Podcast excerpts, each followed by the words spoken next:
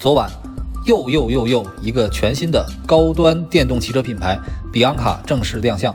伴随亮相活动的是一场名为《生命之光》的沉浸式音乐剧。活动现场的四周变成了音乐剧的舞台。音乐剧以一个小木偶想实现自我的经历，地球阐述新品牌希望打破陈规，寻求创新的品牌理念。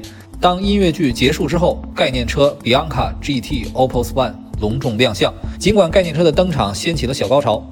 但并没有允许在场的媒体详细拍摄，正像整个活动现场的神秘气氛。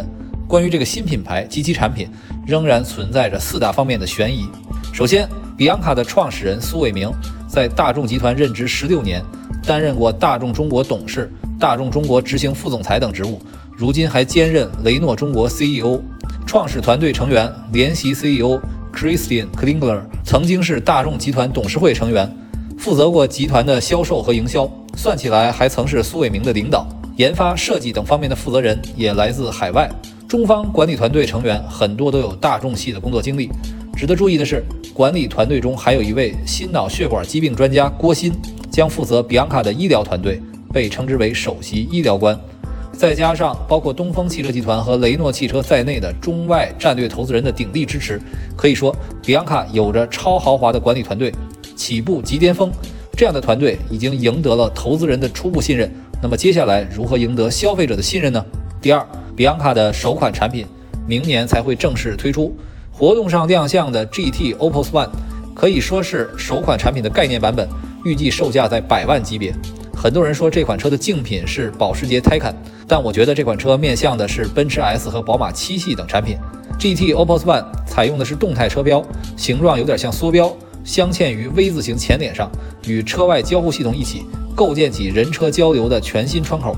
当车行驶时，车标位置就显示旋转的 DNA 螺旋。车长超过5.2米，轴距3米左右，整个车身体现出强烈的动感，同时与外界保持互动。车内采用了光影精尊的座舱设计，营造出流动光芒，象征生命之光在车内的流淌。现场也展示了很多内饰方面的细节。这种设计让人联想到当年的 Virtu 手机，豪奢但绝非大众所能拥有。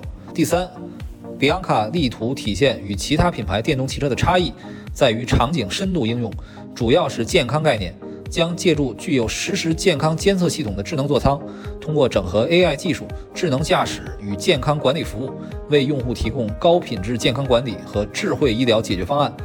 比昂卡甚至组建了云医疗团队。这个方向也间接呈现出该车客户群的形象，但是这种健康理念在产品上如何去实现，能否引发用户共鸣，还需要实证。第四，比昂卡这个品牌最早被曝光之时曾经叫做宾利，不过现在宾利是公司的名字，应该不会再用在品牌上，而品牌的中文名称将在明年春天才会正式公布，到底是什么名称也是一个悬念。发布会举办的地点就是比昂卡总部所在地。这里位于北京怡迪港高端商业区，以前是大众品牌展示中心，基础设施优良。这也从一个侧面反映出比昂卡高起点起步，展现出一个豪华团队打造豪华产品所具备的实力。